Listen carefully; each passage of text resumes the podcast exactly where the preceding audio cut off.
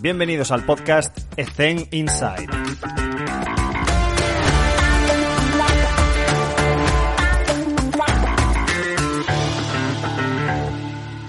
Muy buenas a todos y bienvenidos un día más a Ethen Inside. Hoy está con nosotros Samuel Álvarez. Samuel, ¿qué tal? ¿Cómo te encuentras? Pues muy bien, Alex. Encantadísimo de estar aquí. Muy, muy, muy contento de, de joder, de, de, estar en un sitio que, que escucho casi todas las semanas, casi todos los días. Así que un placer darte las gracias por esta oportunidad. Así que vamos a ello.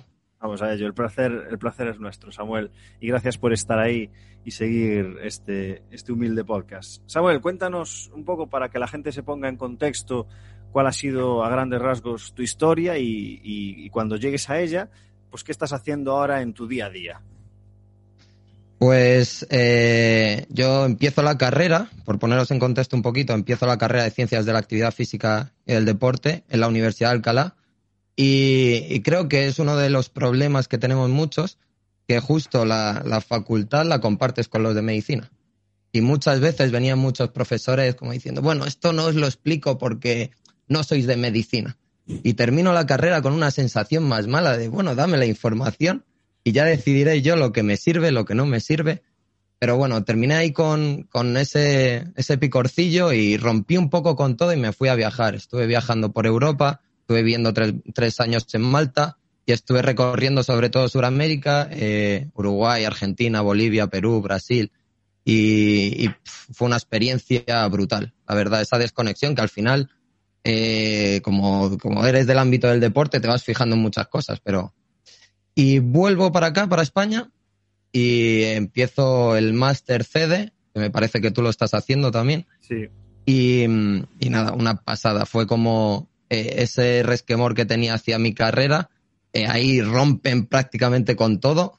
Y, y, nada, muy, muy interesante. Hago esos dos años. Vuelvo a ser preparador físico de, de fútbol, en este caso. Y, y empiezo a, eh, bueno, si le conoces, eh, Richie Serres, sí. me, mete, me mete un poquillo el, el, el, picor por la psicología, psicología deportiva, el coaching, todo esto, y decido estudiar al siguiente año eh, en la Universidad Europea aquí en Madrid, eh, psicología y coaching deportivo. Y nada, una pasada, una pasada, la verdad. Cuando, cuando tomas la decisión de estudiar psicología, eh, ¿qué, ¿qué, cosas te han cambiado? ¿Qué cosas has priorizado a raíz de hacer esta formación? Lo primero, eh, quiero aclarar por qué empiezo a, a, estudiar psicología. Ya con este, con este picorcillo eh, decido hacer, porque muchas veces en el podcast habla sobre esta formación no oficial mm. y, y decido meterme en el mundo de la psicología. Nunca había ido a un psicólogo, decido, decido ir a, a una psicóloga y ver cuál es su trabajo, qué es lo que hacen y, y la verdad que, que, me enamoró porque muchas veces voy a estudiar esto, te dan lo que está en, en lo que tienen que dar sí. y te quedas, bueno, pero esto funciona, no funciona. Entonces, el pasar el día a día con esa psicóloga fue de, joder, ahora sí que me he enamorado de esto, voy a estudiar psicología.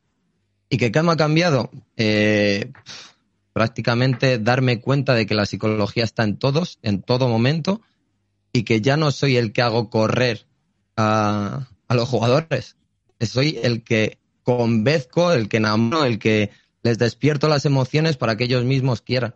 Y, me parece que ha sido el cambio más brutal. De, de hecho, eh, es una de mis funciones principales como preparador físico, que con esto luego lo aclararemos, pero no es quitarle el rol de, del psicólogo, sino que crear otro, otro perfil de un psicólogo técnico que esté en el campo y que, que, lo viva como vivimos todos los técnicos ese día a día. A ver, al, al final, por, por, alusión a lo que acabas de comentar de lo del psicólogo, sí que es cierto que si no tienes la formación necesaria, no, no, no, puedes llamarte a ti mismo psicólogo, pero entiendo perfectamente por qué lo dices, porque sí que soy un pesado en el podcast, porque lo digo cada vez. Lo importante que es ser un líder dentro de tu departamento o parcela cuando estás con los jugadores, porque eres su jerarquía. Eh, y has comentado el tema de que de convencer. ¿Cómo conseguimos? Eh, te voy a hacer una pregunta que es una bomba, que es cómo convencemos a, a los jugadores de, de, que hagan cosas que saben que son buenas para ellos, bueno, otros igual no tanto, pero que cómo conseguimos esas herramientas para, sobre todo a nivel práctico, de lo que has cambiado tú a la hora de convencer al jugador. Em, bueno, yo tengo, tengo dividido un poco eh, la psicología dentro del deporte que haces. Lo divido un poco en micro, que es cuando hablas con el jugador, que ahí tengo dos conceptos claves que son la autoconfianza y, la concentración. Eh, luego, una meso ahí en el medio, que es la tarea, que es como me comunico yo con el jugador para convencerlo. Y sobre todo ahí quería recalcar que tú cuando haces la hoja de la planificación de esa sesión, muchas veces se pone objetivo condicional, objetivo técnico, objetivo táctico. Y he visto en muchas objetivo psicológico, trabajo en equipo. ¿Cómo que trabajo en equipo si estamos en deportes de equipo? Si no te pasas la pelota, es muy difícil ganar. Entonces, es darle la importancia a ese objetivo de, eh, a ver, que me acuerde de alguna, eh, responsabilidad grupal o responsabilidad dentro del equipo. De, si tú no cumples esta, si por ejemplo tienes que anotar y tienen que estar todos en este lado de la cancha, si uno de ellos no está en este lado de la cancha, eh, la repercusión eh, es para todo el equipo. Darle esa importancia y, generar esas consignas dentro de la tarea para que ellos mismos tengan que cumplirla, porque si no al final es trabajo en equipo. Bueno, se, se va a dar en la tarea que están trabajando en equipo. Y por último, el, apartado más macro, que es desengranar un poco el juego, el deporte.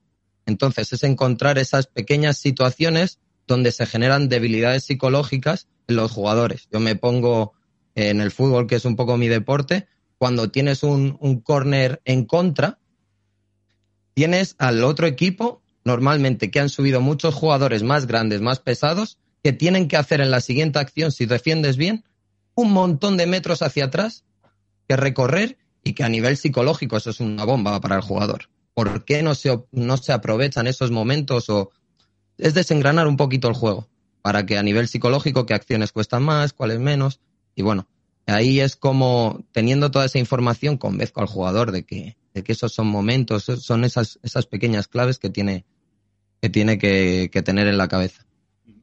Y a la hora de diseñar tareas, aquí me voy a posicionar porque fue una de las charlas que más me gustaron del, del Master CD que, que, citaste antes, que es del, propio Richie Serres, de cómo habla del desarrollo de el diseño de tareas basado en las emociones que provocan. Y, y, lo curioso es que después te vas a la pista o al campo y es que es lo que dices tú, es, es que es constante el tema de que, de que cómo explicas el ejercicio ya está provocando emociones en, los jugadores. Del tipo de reglas que pongas ya va a, provocar un estrés en unas o una motivación diferente en otras. Y, cómo manipular eso me parece, primero, súper complicado y segundo, crítico y clave para que funcione. Esto se puede aplicar a muchísimas cosas, pero eh, explícanos un poco, me imagino que te habrá pasado lo mismo que a mí, que es que a raíz de estas, de estas charlas, porque te explota la cabeza cuando te la cuentan. Sí, sí, totalmente. Que, sí que es cierto que es algo que, joder, que tú lo tienes intrínseco, o sea, lo tienes dormido ahí dentro, pero cuando te lo dicen de esa manera, dices, Dios mío, pero ¿cómo no me había dado cuenta y cómo no tenía esto en cuenta antes? Entonces, esa es la pregunta. Eh, ¿Cómo te ha cambiado la forma de diseñar tareas basadas en las emociones que provocan tus tareas? Eh, al final, eh, yo donde trabajo, trabajo en dos clubs y, el diseño de tareas es totalmente diferente. Eh, por poner un poco en contexto, trabajo a nivel amateur. Entonces, los entrenadores y los demás técnicos que tengo alrededor eh, no es su profesión. En su día a día tienen otra profesión y van muy limitados de tiempo. Y hay muchas veces que el diseño de tareas eh, no debería ser lo concreto que, o sea, no, es lo concreto que debería ser. Entonces, en mi pequeña parcela, que al final eh, se ramifica en todo, ese diseño por las emociones eh, lo meto en, justo cuando llegamos a campo y estamos explicando la función de cada, de cada mm, técnico. Yo tengo una palabra que, tiene que, ser la línea conductora de, de toda la sesión. Entonces, el diseño de tarea, por contestarte, el diseño de tarea a través de las emociones, me encantaría hacerlo, pero no se hace. Pero sí que pongo una palabra, hay una cosa muy curiosa que, digo, ojo, a ver si, si sale y lo cuento. Yo ya en el coche, yendo al, entrenamiento, me regulo mi emoción según la música que me pongo para intentar llegar lo más cercano a esa palabra concreta que va a ser la emoción que, guía todo el entrenamiento. Para transmitir, al final es lo que, lo que tú decías, es cómo lo transmites, ya estás generando una emoción diferente. Entonces, eh, lo siento, no te, no te he contestado cómo diseño la tarea a través de la emoción, pero bueno. Es que me parece, primero, complicadísimo, pero, pero sí que creo que debería ser a ver, sí que es cierto que en el contexto amateur es, es más difícil porque lo que dices tú, si, si es un side job, realmente el, el tema del, del fútbol, por, por, estar en una categoría más amateur, pues es más difícil reunirte y hacer ese trabajo en equipo que todos sabemos que hay que hacer, pues porque hay otras obligaciones y otras prioridades. Pero realmente eh, yo esto lo he intentado, sobre todo a nivel del feedback que das durante la prescripción de la tarea o incluso en el gimnasio. Entonces, si, si ahora hay una jugadora que me comenta, Alex, es que esto es muy difícil, Alex, es que esto no es real, Alex, es que tal. Vale, ahora yo ya tengo en mi cabeza, eh, vale, tú eres una emoción ahora mismo que está hablando, vale, lo, entiendo. Entonces, esa emoción la voy a intentar justificar de, vale, pues esa emoción que estás sintiendo ahora la vas a sentir cuando el entrenador no te saque del banquillo en un momento que tú determinas que sí tienes que salir. O cuando un árbitro te pite una falta que no tal. Todas esas cosas las estás entrenando ahora mismo con, con ese comentario que me acabas de hacer. ¿Sabes? Y de esa forma ya estás educando al, al, a la, en este caso a la deportista, a que sea capaz de autogestionar sus emociones mejor. En eso sí que me ha ayudado un montón.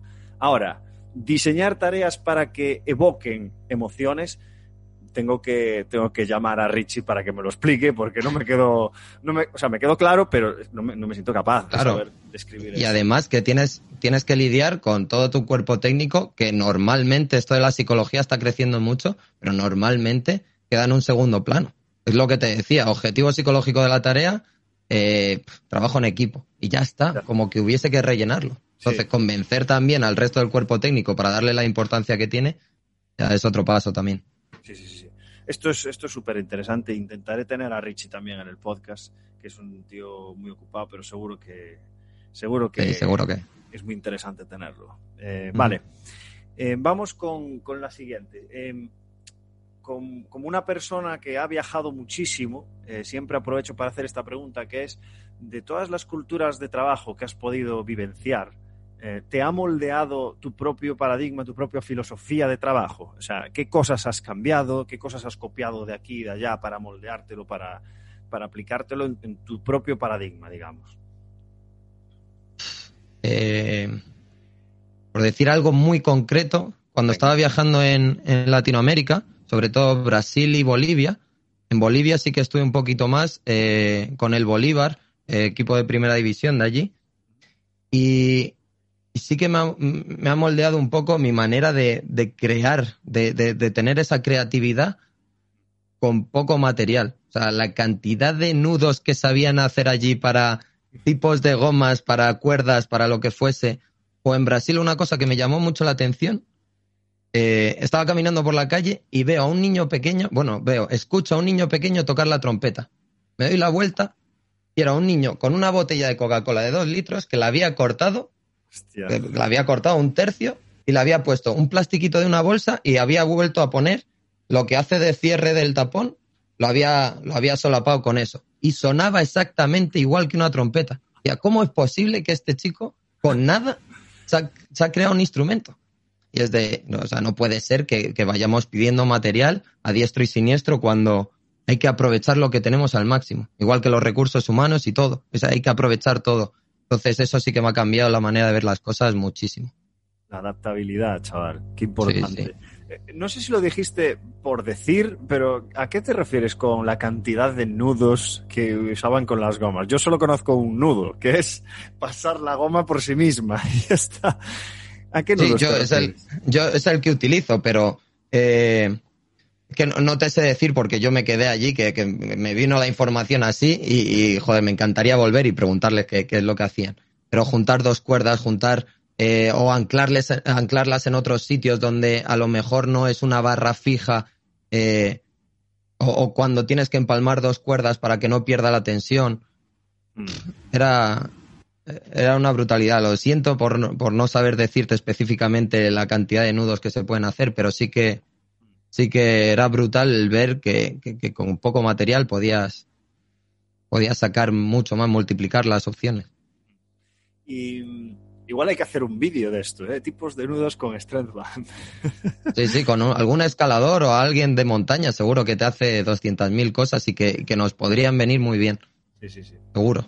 Yo estuve revisando, bueno, de hecho tengo un vídeo de cómo fabricar un Aerosling, que lo pasé por, por Twitter, y, ahí estuve mirando los tipos de nudos que hay y sí que es verdad que hay una barbaridad. Y, los que te enseñan eh, en el, en el máster de cómo fabricar el Aerosling es una manera de las mil que hay de todo el material que se puede coger para hacer un Aerosling en este caso. Y se puede, si con un mm. poco de creatividad, seguro que si le dedicas un poco de tiempo, sacas, sacas alguna idea más que aplicable seguro, a, esos tipos de ejercicios de variabilidad y de todo esto. Uh, Samuel, es un, este tema es un poco peleagudo porque hay gente que, que pues eso, que quiere, de hecho me lo dice, oye Alex, ¿cómo hago ahora para salir de la carrera y buscarme, pues qué hago? ¿Me busco un agente? ¿Me busco, eh, empiezo a mandar emails a diestro y siniestro por agencias o a los clubes directamente? Es decir, tú que has estado por, por, muchas, por muchos países diferentes, ¿qué consejo le das a esa persona que sale de la carrera y que dice, yo lo tengo claro, quiero viajar? Quiero estar eh, haciendo un internship allí, quiero formarme allí, quiero ofrecerme para estar dos meses allí. ¿Qué consejo le das para que pueda hacer esos viajes durante dos, tres años? Lo primero, eh, que, siga tocando teclas. Eh, es decir, a lo mejor un día llamas a alguien, escribes a alguien, al, director de una empresa y ni te contesta. Al día siguiente escribes al director técnico de esa empresa o de ese club y, bueno, lo ha visto pero no te ha contestado. Al día siguiente escribes por redes sociales a alguien que, que está trabajando allí y te dice, joder, claro, vente, charlamos un rato. A ver, esto, claro, una vez que estás allí y sigues probando, cuando has decidido el destino y estás probando. Mm. Vente, charlamos un rato y, y vemos. Y es generar relaciones sin perder la fe en que, en que en algún momento alguien te, va a dar esa oportunidad. Y lo segundo, un consejo que me dio mi padre desde hace muchísimo, es no des problemas a la gente. Si vas con algo, dale una solución. si vas con un problema, vete con la solución de la mano, porque la gente no, no, tiene tiempo para solucionar los problemas de los demás. Muchas veces no tiene tiempo ni para los suyos, pues imagínate, si le das, si vas con la solución de la mano, perfecto les estás ahorrando tiempo para todo. Entonces, un poquito así, convencer de esa manera de, oye, que estoy aquí y que encima traigo esto y creo que nos puede beneficiar a los dos. Perfecto. seguramente hayas subido el porcentaje de probabilidad de, que tenga una oportunidad. Con esto ya te digo que, tampoco es 100% esto, pero sí que es aumentar las posibilidades y, generar eso, una automotivación y no, no, es que mando el currículum y no me contestan. Bueno, pero es que cuánta gente acaba de terminar la carrera igual que tú, cuánta gente está utilizando la misma vía igual que tú. ¿Qué esperas? ¿Que te, que te digan a ti que sí? Es que eh, es buscar otro tipo de soluciones y por eso te digo, darle una tecla y después a otra diferente. Hace mucho conté esta anécdota que era eh, una, adolescente que le. Bueno, lo conté hace muchísimo ya, creo que hace más de un año. Que había mandado un email al departamento de comunicación de, Alejandro Sanz. Y era una chica de 16, 17 años, creo que era. Y bueno, haciendo la historia muchísimo más corta, eh, ella mandaba todos los años su currículum para poder ser la secretaria personal de Alejandro Sanz, porque estaba enamorada de él. Y, no le contestaban. Cada año mandaba el email actualizado porque cada vez se, se pues tenía más formación específica sobre eso. Y dentro de los primeros nueve años sin recibir respuesta, el, año número nueve o así, recibió una respuesta la primera diciéndole, por favor, deje de mandar emails. Cuando se dio cuenta de que le contestaron, dijo, coño, ahora voy a mandar incluso con más frecuencia. Hasta que, bueno, haciendo la historia súper corta, eh, consiguió ser eh, la jefa del departamento de comunicación de Alejandro Sanz. O sea, no es solo la resiliencia de yo quiero esto y voy a luchar por ello y voy a ser una pesada aunque no me contesten, sino que además voy a formarme específicamente para hacerme especial, única y imprescindible. Claro, entonces, ¿cómo le vas a decir que no a una, a una persona así? Claro que, te, claro que quiero que estés con, con nosotros, porque, porque sé que va a ser un acierto. Sé que es una exageración, pero creo que por ahí pueden, pueden ir los tiros a nivel de separarte del resto en cuanto a, eh, mira, yo lo tengo claro, quiero esto, lucho por esto, me formo en ello, eh, dame la oportunidad. Quizás es una manera Eso de es. Dar pasitos hacia, hacia el objetivo que tienes. Dar pasitos, aunque sean muy pequeñitos, pero dar pasitos. Sí, sí, sí.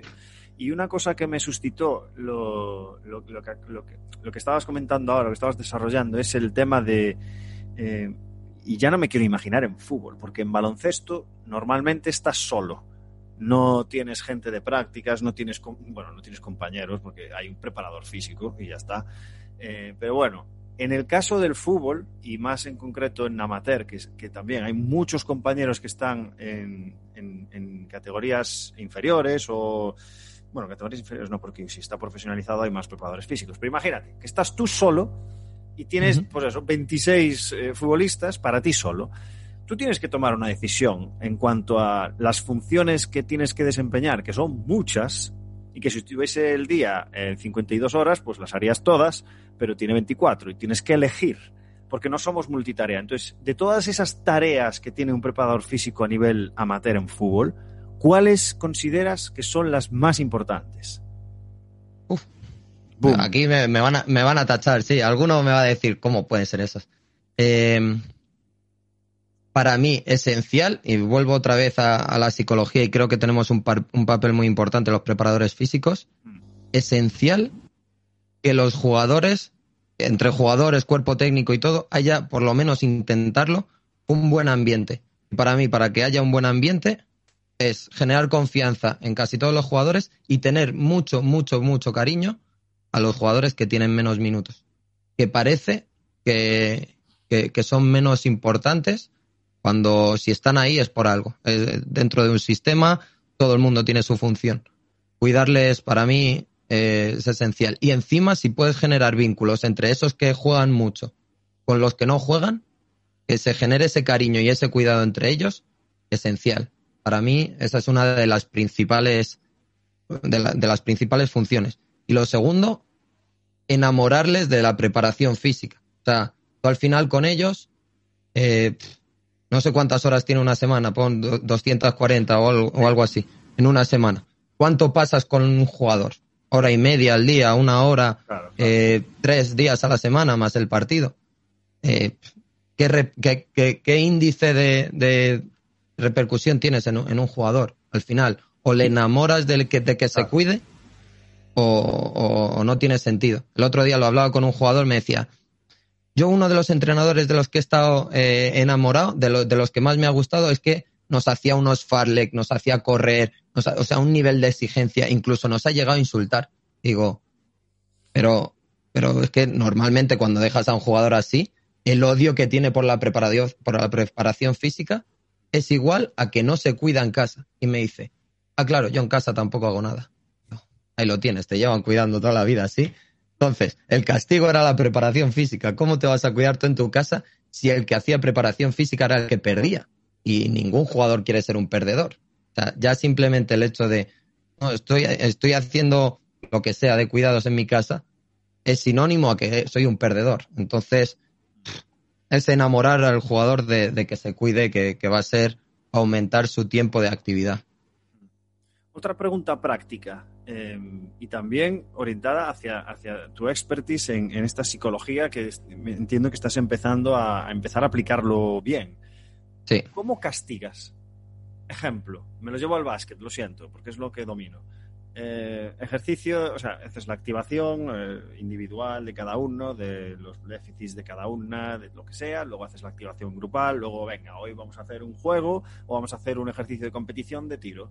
Y hay un equipo que tiene que perder, porque es un ejercicio de competición.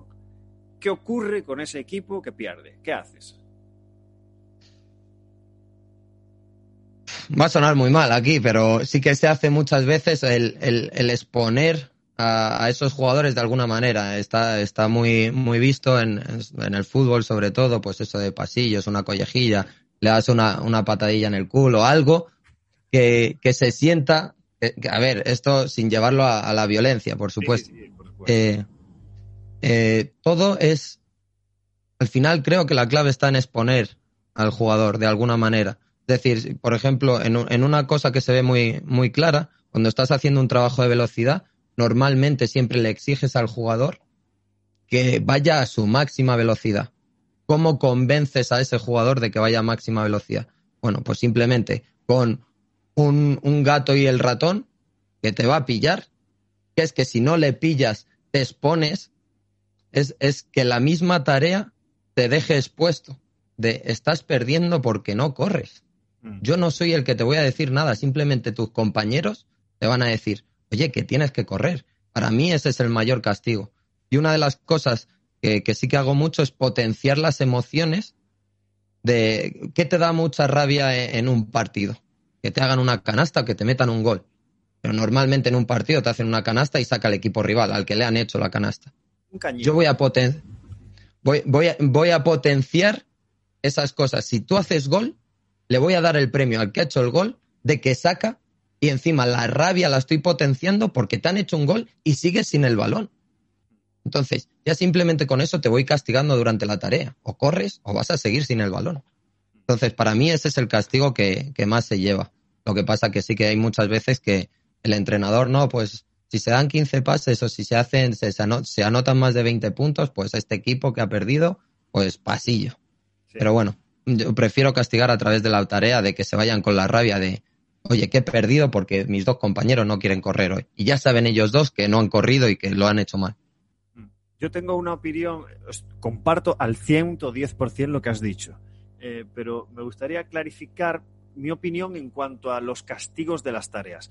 Creo que se utiliza el castigo de ejemplo.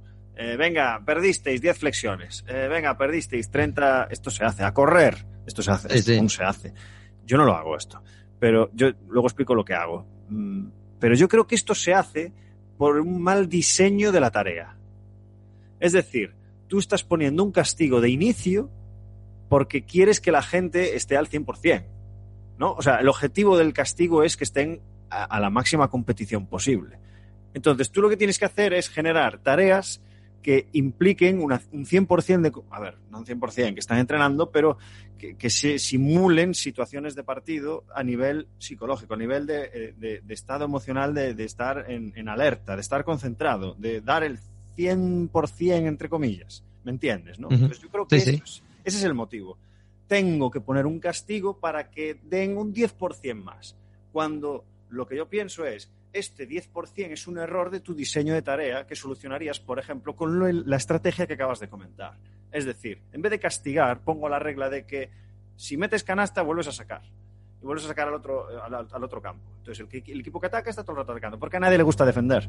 Esto es así. Luego, podríamos debatir si eso está favoreciendo que el castigo esté relacionado con defender. que esto, esto tiene mucha chicha. Por eso me explotó la cabeza cuando lo escuché a Richie con el tema de las emociones. Entonces, es complicado, pero creo que la esencia es esa, la de no castigar, sino modificar las reglas para eh, premiar diferentes actitudes, digamos, ¿no? Eso es. Hay muchas veces que cuando veo que sí que hay un equipo que está ganando todo el rato, me pongo en situaciones de marcador. No, soy, soy el árbitro ahora mismo y quiero que gane el equipo azul. Y lo sabe todo el mundo. Y que si sale fuera dos metros, no lo voy a pitar y que si ha sido gol, a lo mejor te lo anulo por, por lo que sea, me invento, un fuera de juego, que voy contra ti, que lo sabes. Y ya aprovecho eso, esa frustración de cuando hay en un partido que parece que no te están pitando tantas como deberían, tal.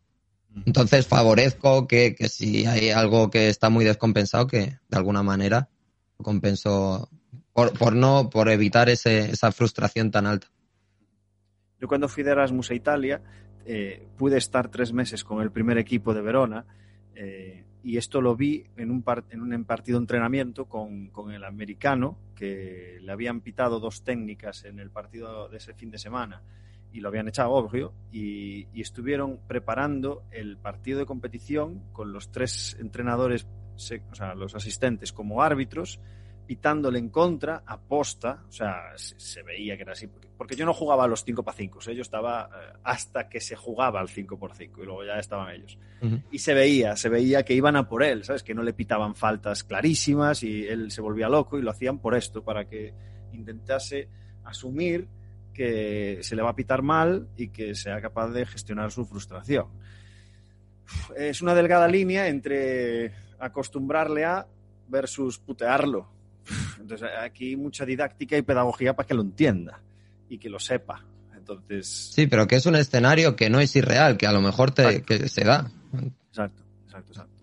Uh -huh. Muy bien, eh, me suscitaste otra cosa que vi hace tiempo del tema de la multitarea eh, y, y, me gustaría, si me permites, hacer un ejercicio. ¿Me concedes, Venga. ¿me concedes tu tiempo? Vamos a ello. Me gustaría, es, es muy fácil, ¿eh? ¿eh? Me gustaría que, para yo me di cuenta de esta forma, eh, para darnos cuenta de que no podemos hacer multitarea, me gustaría que contases del 1 al 30 lo más rápido posible. 3, 2, vale. 1, ya. 1, 2, 3, 4, 5, 6, 7, 8, 9, 10, 11, 12, 13, 14, 15, 16, 17, 18, 19, 20, 21, 22, 23, 24, 25, 26, 27, 28, 29, 30. Muy bien. Ahora, ¿eres capaz de decir el alfabeto lo más rápido posible? Oh, lo, intento, lo intento. Venga, 3, 2, 1, va. A, B, C, D, F, G, H, I, J, K, L, M, N, O, P, Q, R, S, T, U, V, W, X, Y, Z. Maravilloso. Algunos me he saltado. Seguro. Perfecto. Te he dado una tarea y la has hecho muy bien, muy rápido. Te he dado una segunda tarea, la has hecho muy bien, muy rápido. Ahora te voy a dar dos tareas, que es que me digas el número y la letra. 1A, 2B, 3C. 3, 2, 1, va. 1A, 2B, 3C, 4D, 5E, 6F. Ya, ya. Lo pillas. ¿no? O sea, eh, sí, sí, sí. Yo cuando vi esto, yo cuando vi esto dije, pues claro, joder. O sea, es por eso te hacía la pregunta eh, de, de, lo de cuando eres un preparador físico y tienes que hacer una cantidad de cosas increíble. Pongo ejemplos. Valoración artromuscular. Buah, estoy aquí con uh -huh. 26 futbolistas y voy a hacer una valoración de la hostia. Me voy a dedicar entre 45 minutos a cada uno. Voy a hacer un retest al mes que. Vamos a ver. Vamos a ver. Haz, haz, haz tres, tío. Haz tres, haz tres uh -huh. test. Eh, vale, voy a controlar la carga, voy a comprar unos GPS, voy a cargar todos los datos diariamente. Vamos a ver, tío. Hazte un SRP, hazte un Team Gabbett, eh, pide el tiempo total de la sesión y el SRP y automatízalo lo que puedas. Porque uh -huh. lo que tú dices, necesitas tu tiempo para dárselo a los jugadores, no estar picando datos si estás tú solo, evidentemente. Entonces, por eso te decía que, que, que no nos volvamos locos, sobre todo para los que están empezando, que quieren hacer 100.000 cosas porque saben uh -huh. hacerlas y las quieren demostrar, pero es que no te da tiempo.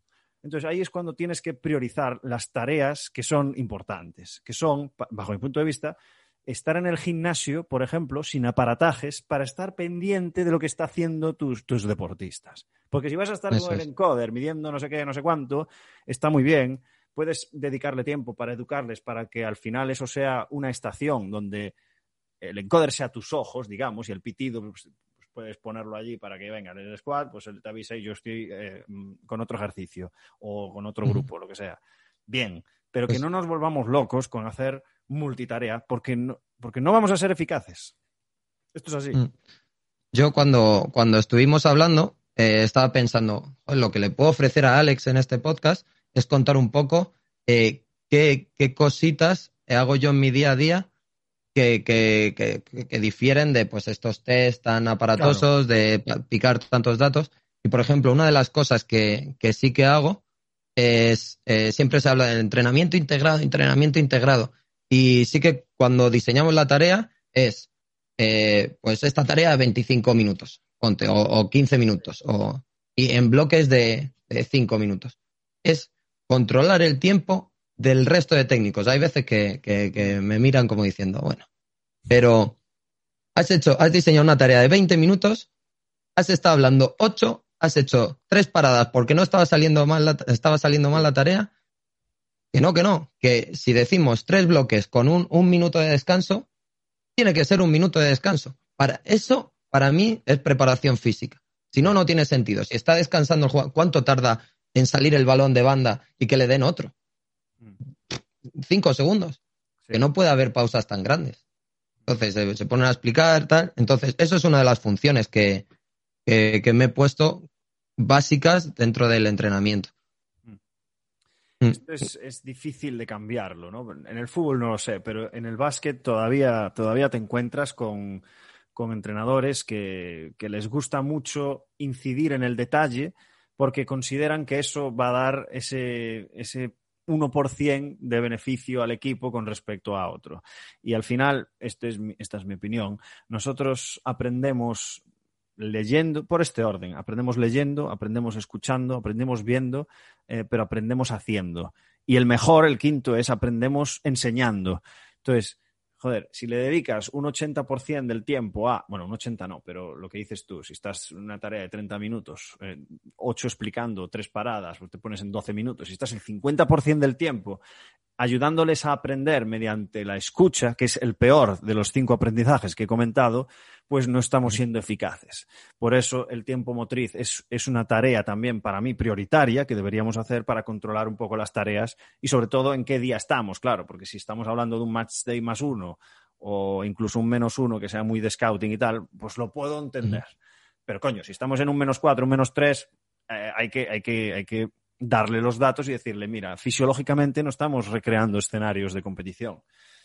claro, yo al final cuando hablo con el técnico, eh, se lo doy en, los minutos totales. De la sesión ha sido dos horas, pon una hora y media. Pero es que de actividad hemos tenido 30 minutos.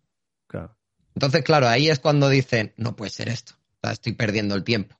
Y entonces es cuando ellos, eh, en privado, se ven expuestos de que su función está retrasando o está impidiendo la actividad del deportista, que su función es estar activo, de alguna manera. Sí, sí, sí. Entonces, de esa manera, cuando se lo pongo en los totales, dice, no puede ser, esto es imposible. Y digo, si está con el reloj, que, es muy posible, que, lo, haces tú mañana si quieres. Así que bueno, eh, creo que es una de las partes del entrenamiento que sí que he mejorado de, hmm. estos años atrás. Perfecto. Em, Samu, cuéntame algún error cometido y lección aprendida para esos jóvenes que están empezando. Eh, cuando he estado escuchando y siempre hacías esta pregunta, le estuve dando vueltas y es un error cometido conscientemente, pero es error para mí. Mm. Creo que realicé la carrera, el graduado en Ciencias de Actividad Física y el Deporte, demasiado pronto. Y que me va a pasar siempre. Si lo hago dentro de, o sea, si lo hiciese dentro de dos años, diría, pues, creo que dentro de, diez más le sacaría más partido. Pero con 18 años, eh, esto es claro, esto es a nivel personal y cada, cada persona es diferente. Pero ni de cerca he aprovechado la carrera como, o, todos los recursos que rodean, no, no, solo la formación, sino que tienes contacto con un montón de profesores, que te, se te abren las puertas un poquito más a elegir las prácticas, que puedes tener contacto con otra gente de otras carreras. Con 18 años, eh, no sé si estás pensando en otras cosas o, o, estás con mucha gente de 18 años que también te llevan, pues, bueno, este trabajo, nos tomamos unas cervezas antes. Bueno, sí, eh, creo que si lo hiciese ahora, igual que hice el Master CD, para mí fue, fue esencial el hacerlo después de darme eh, esos tres, cuatro años de estar viajando. Hmm. El tener otra mentalidad y aprovechar las cosas, ser consciente de lo que estás haciendo. Para mí, el, error más grande dentro de este ámbito. Es muy interesante. ¿Qué, qué harías si, si, pudieses volver al pasado? O sea, con 18 años, ¿dónde te meterías? ¿Y qué harías? Seguramente, mi consejo, que lo hacen en muchos países con 18 años, ponte a viajar. Esto es opinión mía, pero el que te abra pues el que eh, tengas que buscarte soluciones, el que se, ves que se te está gastando el dinero y que te pones, te tienes que poner a trabajar de cualquier cosa. Porque muchas veces se dice, no, es que he estudiado esto, no me voy a poner a trabajar en, en limpieza, no me voy a poner a trabajar en un McDonald's. Que sí, que sí, que es que si no, o te vuelves, que no era tu objetivo, o tienes que buscar soluciones. Y con la cultura igual que, es que es muy grande este, este mundo, que nos pensamos que todo lo normal es lo que te rodea, sales a otro país y es muy diferente.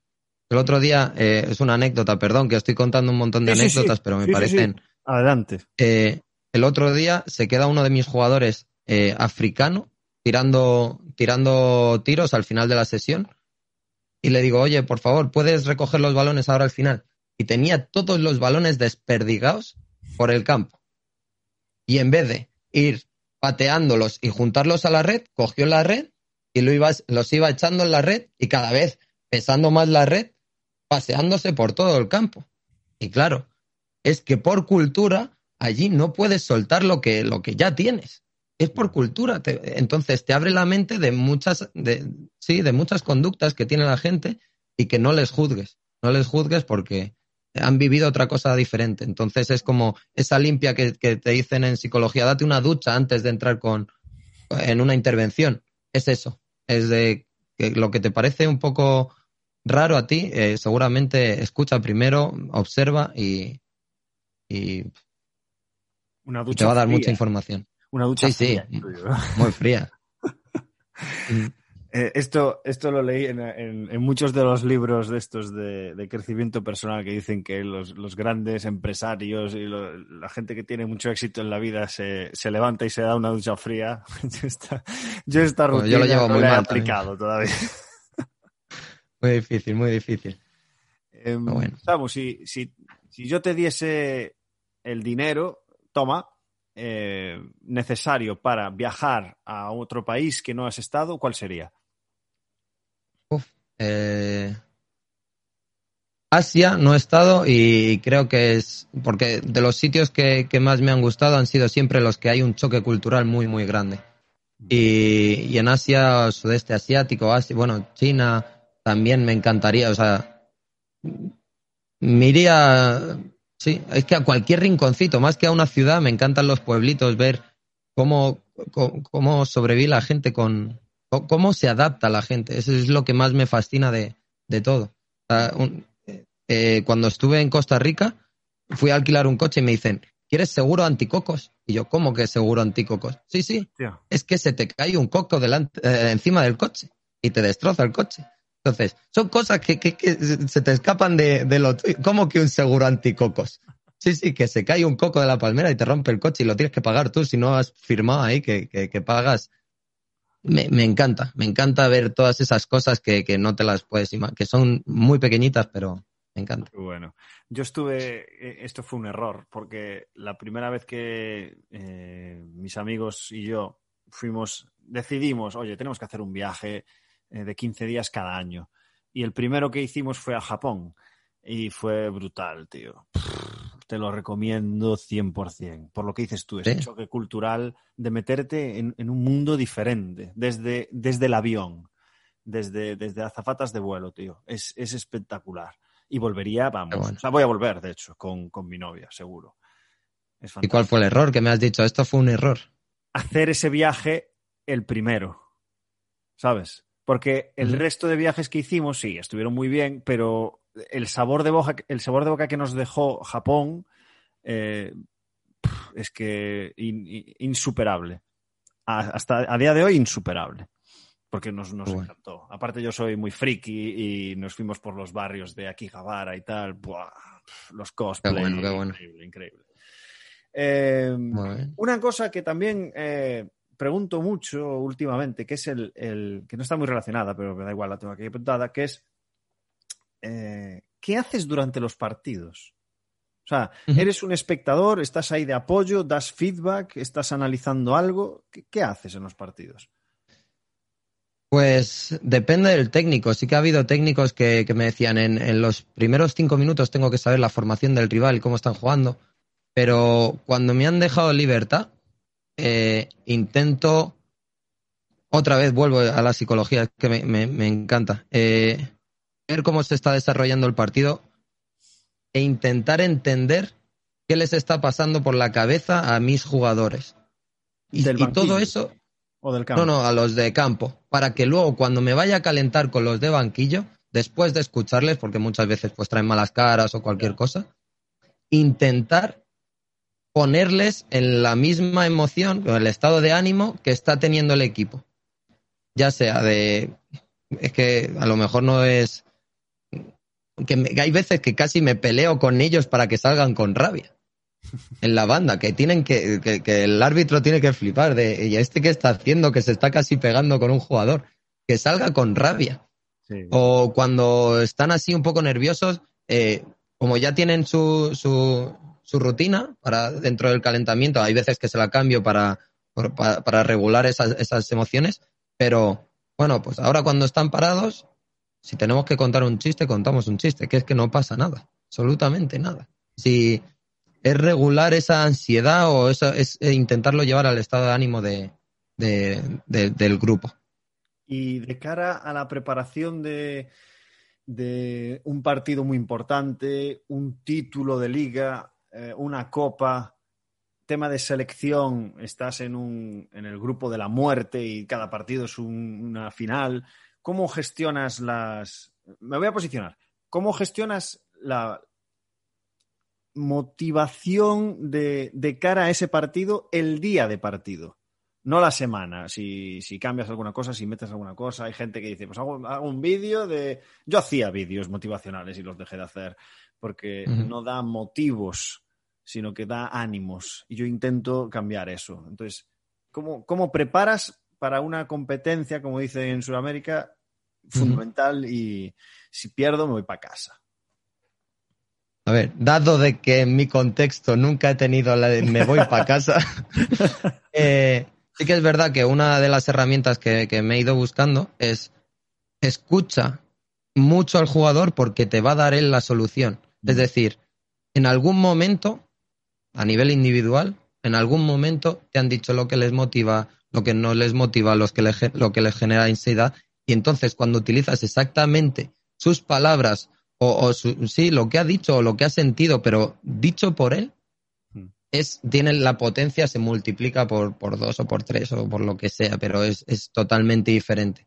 El, el, haberles escuchado y decirles exactamente lo que ha salido de, de, su boca, que ha sido su solución, no la mía, eh, es, es, brutal, es, es, brutal. Entonces, con esos partidos de más ansiedad, es que al final es, es hablar uno por uno, es que pff, generar una emoción, un estado de ánimo en todos, eh, no necesitan todos lo mismo. Es otra. Eh, sí, sí, sí, sí, Entonces es muy difícil. Eh, me gusta escuchar. A ver, una de las cosas que, que, siempre se hablan de, ¿no? Y el trabajo invisible este que hace el, el preparador físico, un técnico, me escriben más que mi novia los jugadores, de verdad. Pero luego, luego te hace, te, te, te, sube un poco el ego cuando marcan un gol y se acuerdan de ti y de ese momento te escriben a, después del partido y te dicen, oh, es que este, en este momento me acordé exactamente de lo que me decías. Y fue, qué, qué guay porque no te lo he dicho yo, te lo has dicho tú. Yeah. Simplemente lo he reforzado. Entonces, si, si, si, me preguntas por mi opinión, hablaría uno por uno con casi todos antes de, de esa charla que pueda tener el técnico. Tengo mi, mis juegos con, con, casi todos los jugadores. Sé cómo están. Me gusta mucho esa respuesta de, de que el planteamiento de esta de dar motivos para la competencia debería ser individual y no tanto general y grupal, porque es lo que dices, la, la tecla de activación de cada uno es, es muy diferente. Muy bien. Mm. Eh, Samu, dime algo absurdo que te encanta hacer. Algo absurdo. Oh. Pues. Eh... Igual para ti no lo es. Cuidado, ¿eh? Sí, sí. No, me has dejado descolocado porque eh, últimamente lo, lo hablo mucho de pues me estoy absorbiendo mucho en mi trabajo y no tengo ni tiempo para hacer cosas absurdas, la verdad. Eh, algo absurdo. Mi novia te diría que montar la, el halcón milenario de Star Wars.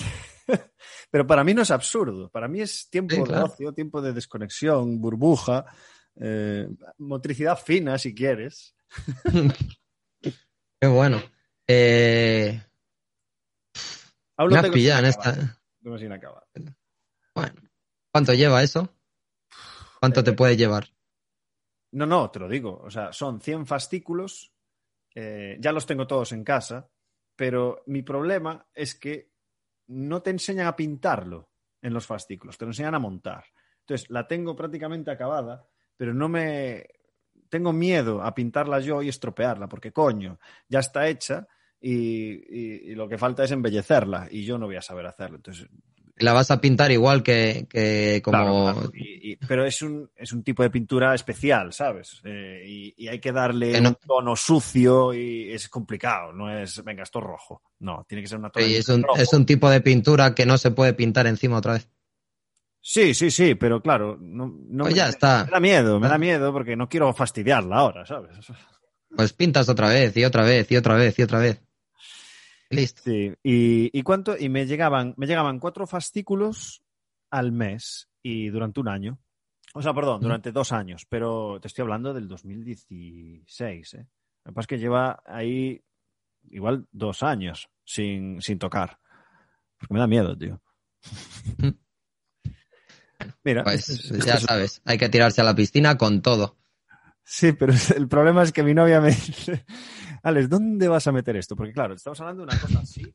eh, bueno, lo- la gente no lo está oyendo, pero, o sea, mm, igual llega a un metro de longitud y pesa 15 kilos la nave. O sea, no es una nave de Lego, pesa Sí, la de sí. Dios y tiene un brazo para poner de- desde la pared. Y me dice, ¿dónde vas a colocar esto? Y ya, bueno, nos cambiamos de piso, joder. Por la nave. Claro que sí. Sí, sí, sí. Pues, eh, Samuel, las dos últimas, que siempre son las mismas. La, la recomendación, bueno, aunque ya me, ya me dijiste algo relacionado con tu yo de 20 años, pero te la haré igual y te, te hago un dos por uno. Eh, bibliografía que te haya influido, que puedas compartir, y consejo a tu yo de 20 años.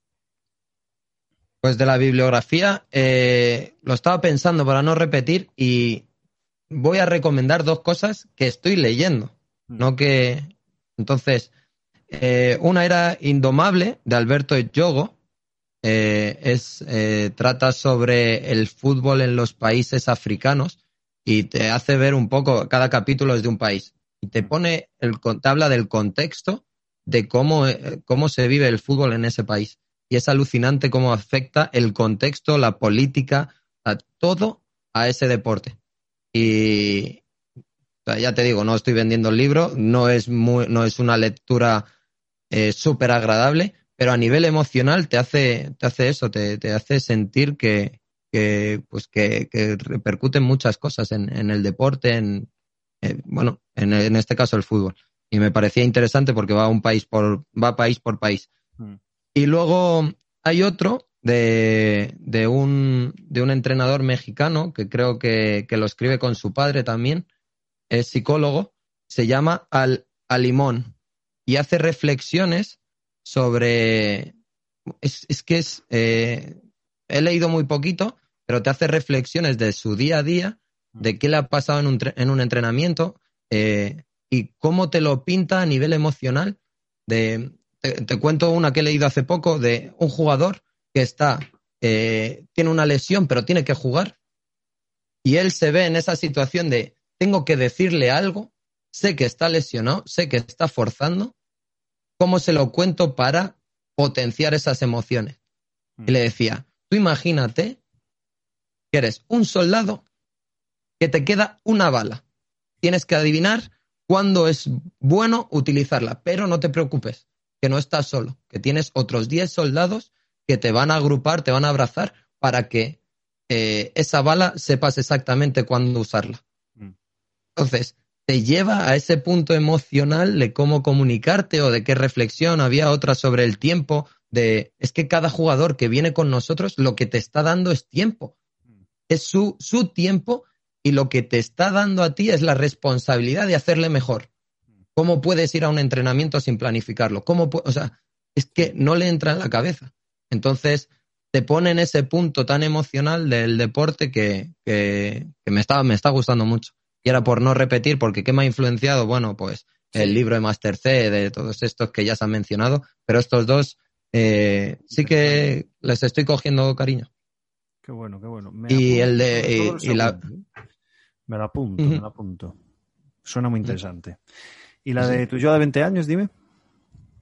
Yo de 20 años, ¿qué le diría? Eh, que, que, que dis- es que es la, es la misma frase que creo que han dicho 20.000 personas, pero es que, que- sí, sí, que es que esto eh, que no vuelve, que no vuelve, que, que, que aproveches todo al máximo, que, que hagas esas locuras, que, que, saltes, que, que te vayas a otro país sin conocer, sin saber si te vas a tener que volver eh, en dos semanas porque te ha ido todo mal, que no te preocupes, que siempre está la opción de volver y volver a empezar, Hmm. de, de empezar a pintar y volver a pintar encima. que no pasa nada. Darle, darle, darle, porque. Qué buena hilada esa, ¿eh? Qué sí, sí, sí. Tener que empezar a pintar el halcón. Eso es. Puede costar la relación, ¿eh, Sam? Creo que estás. que, estás que no, que no. Ya, ya, te ha conocido así, ¿a que sí? Correcto. correcto. Pues ya está. Sí, pues sí. ya está. Sí, sí, sí. Eh, venga, va. Voy. Además, estoy, estoy ahora de vacaciones, joder. Sí, venga. Voy a pintarla. Eso es. Joder, como me gusta que he generado ya un, pequeño cambio en. Pero para que no sé cómo, joder. Tú empiezas y te lo, va, te lo va a ir diciendo la nave, ya verás. Y a lo mejor, yo me acuerdo, de pequeño pintaba figuritas de estas de Warhammer. y siempre venía mi primo, venía mi primo pequeño, que era horroroso como pintaba, pero horroroso. Y le decía, no, que es que este tiene el color azul y amarillo, y este tal. Y los pintaba uno rojo, otro verde, tal, le da igual. Y hace poco me encontré la cajita y digo, sí, es que los más bonitos son los que hacía mi primo. Estaban muy mal pintados, pero es que era, eran el suyo. Si los míos son todos iguales. Era el suyo, sé cuál es. Y me ha encantado verlo, la verdad. Muy buena, tío. Muy bien, Samu, me ha encantado, eh. me ha pasado genial, tío, en esta entrevista y, han salido cosas nuevas también, que, cada vez es más difícil, la verdad. Así que agradecerte tu tiempo, tu, disposición y tu disponibilidad y tu disposición a compartir, porque gracias a, gracias a eso salen entrevistas chulas como esta, de, querer ah, compartir y dar valor con, con los que nos escuchan. Así que Quiero acabar como siempre, que es decirte que te deseo mucho, mucha suerte en lo profesional y sobre todo en lo personal. Y muchísimas gracias y cuídate mucho. Vale, Samu. Igualmente, Alex. Un abrazo muy fuerte.